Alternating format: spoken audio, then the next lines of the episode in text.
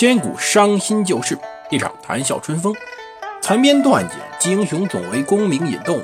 个个轰轰烈烈，人人扰扰匆匆。荣华富贵转头空，恰似南柯一梦。欢迎大家收听蒙头读书。大家好，我是胡蒙，这里是《刘娥传》。今天我们接着来讲澶渊之盟的故事。为什么反复讲这个签订的，我们总觉得有点丧权辱国的条约呢？太重要，真的太重要了，比我们想象中的重要很多。它奠定了随后几百年的中国的一个版图规划，甚至奠定了后来随后宋朝对于北方民族的一个态度。虽然不是什么好态度，但另外呢，保证了宋辽，尤其是北宋与梁朝从此开始同生共死的命运。确实是这样。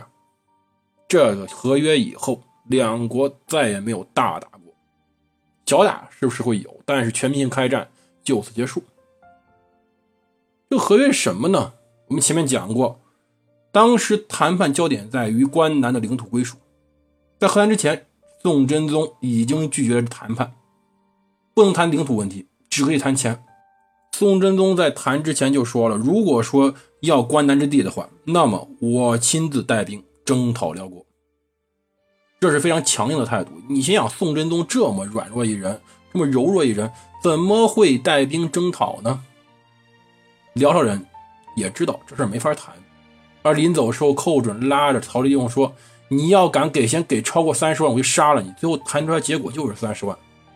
最后，澶渊之盟一共有五条。第一条，宋朝每年跟辽岁币捐二十万匹，银十万两。捐就是白色的丝绸啊。银嘛，当时已经开始用银子了，十万两银子，算是这个钱呢，可以直接落落到辽朝皇帝口袋里，辽朝皇帝负责分配，算是满足当时辽朝的一些需要吧。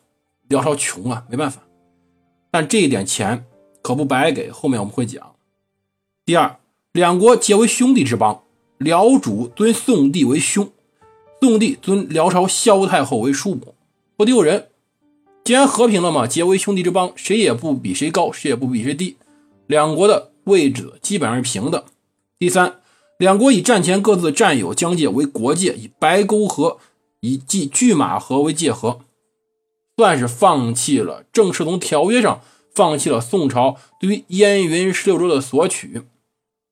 第四，互不容纳叛附及互不骚扰农作，就是说双方的叛徒。不能容纳双方不能骚扰对方的农业生产，保证生产。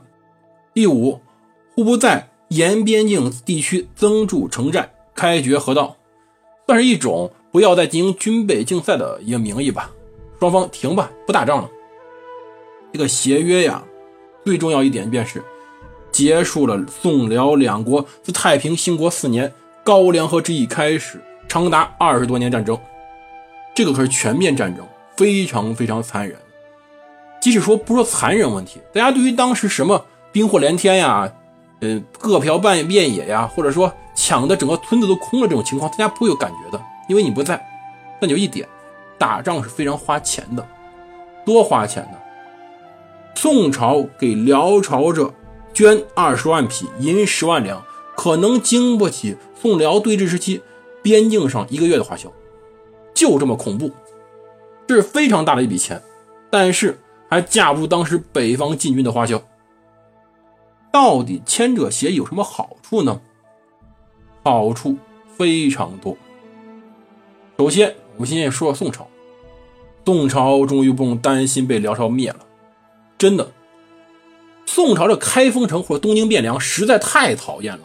平原上，这一次。辽圣宗跟萧太后已经打到大名府了，也就随后升格为北京城的北京大名府。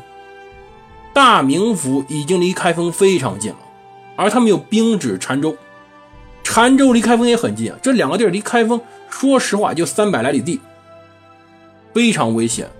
而冬天呢，冬天黄河会结冰的。当时宋朝的天气要比现在冷一点，甚至说杭州那地都下雪，黄河结冰。甚至说，辽朝人在冬天打仗时有几个好处：第一，黄河会结冰；第二，北方修的很多什么池塘啊、稻田呀这些东西都没用了，因为也结上冰，水旱嘛，一仗往南边打的话，那么问题就来了，这叫一马平川，你耽误不了人家走路的。宋朝边境禁军又不如当时太祖、太宗时期那么能打，非常严重的国防安全问题啊！人家时时刻刻可以打到你都城下面。其实想想啊，我们近代也有种体验，在《亮剑》这个小说里、电视剧里也略有提及，说过北方某大国如果进攻中国会怎么样。其提及的便是后来六几年中苏友好破裂时期。苏联对于中国的威胁，北京以北除了燕山，再往北就是很多平原了。苏联的装甲兵如同辽朝骑兵一样，随时可以威胁北京，所以才会有攀枝花、十堰这些非常偏僻城市崛起，也是为了不得已的防守。宋朝也是这样，太害怕人。澶渊之盟以后，至少宋真宗可以长舒一口气了。至少他虽然预见不到后来宋辽竟然一百二十多年不打仗，几代人就没有打过仗，但是可以预见到一点，这宋辽之间短时间内不会开战了。他很高兴，他写首诗：“锐旅怀中结，群狐窜北荒。坚冰消巨浪，轻吹即家乡。既好安边境，何同乐小康。”诗的水平一般，但是呢，表达出来感情非常真挚，高兴啊！不打仗，大家可以好好过日子了。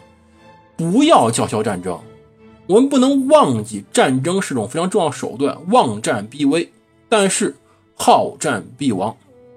天天嚷着要打日本、打台湾，打仗多花钱，各位知道吗？那是流水的银子泼出去啊！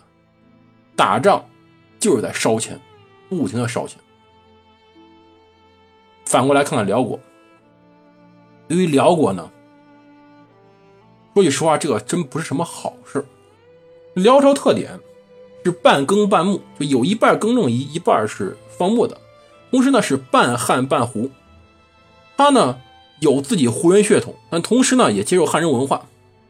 这时候这种国家如果不打仗是个问题，打仗也是问题。打仗什么问题呢？他们使用的沃古朵制度，打仗那些军事贵族的权力会越来越大，影响到当时辽朝皇帝中央集权，这是他们游牧民族的遗留。但不打仗，你抢谁去？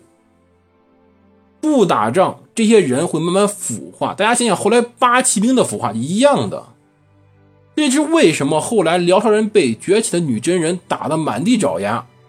如果不是耶律大石带着人跑到西边，也就跑到今天新疆那块。他耶律这个姓，到辽朝灭亡时就已经没了，至少西辽给他续了几十年。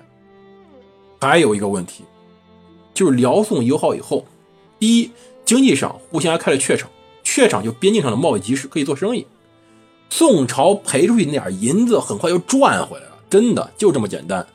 因为辽朝人的虽然有燕云十六州，但技术还是不如宋朝人好。辽朝那些人还是想买宋朝的好东西啊。丝绸、茶叶都是好东西，人家贵族也要享受。你送的银子、送的绢，很快就通过贸易赚回来了。我们是当时全世界最强大的国家，我们在赚全世界的剪刀差。什么叫剪刀差？就是我们拿工业制成品在换人家工业的初级成品，或者说我们在拿工业制成品在换人家的贵金属，比如说银子。这种贸易是非常赚钱的。为什么我们中国会很有钱？为什么我们中国这个从来不产银或者很少产银的国家，我们会以银子作为本位货币？就因为我们贸易上我们太强大了，一直强大到什么时候？强到一八四零年鸦片战争，我们就这样强大。当时辽朝人面对宋朝人的经济确实很弱势，弱势呢就弱在。你被宋朝人在贸易上剥削了，给的那点钱是赚得回来的，这点大家明白了吧？第三，辽朝人的另外一个问题，汉化，少数民族汉化。说句实话，这个话题现在有点敏感，但是也没什么不能谈的。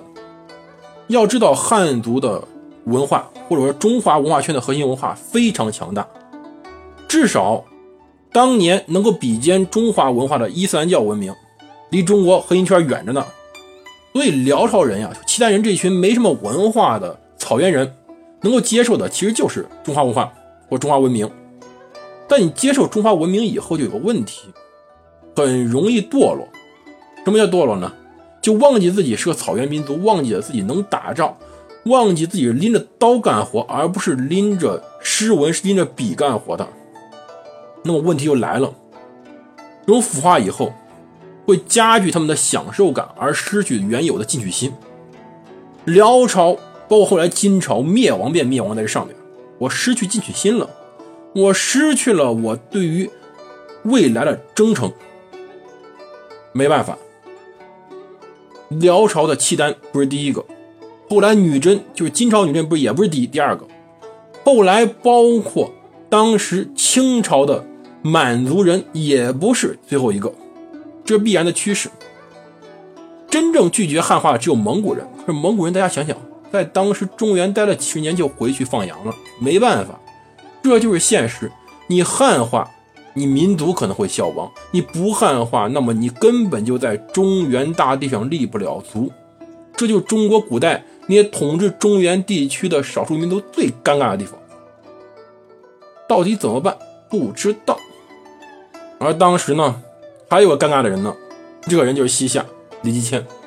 这李继迁呀，实际上是趁着当时我们宋夏之间战争时候，趁着浑水摸鱼的契机。从而成长起来的，他本身实力一般，虽然能力很强，但是很小，没办法。但这时候来机会了，来什么机会呢？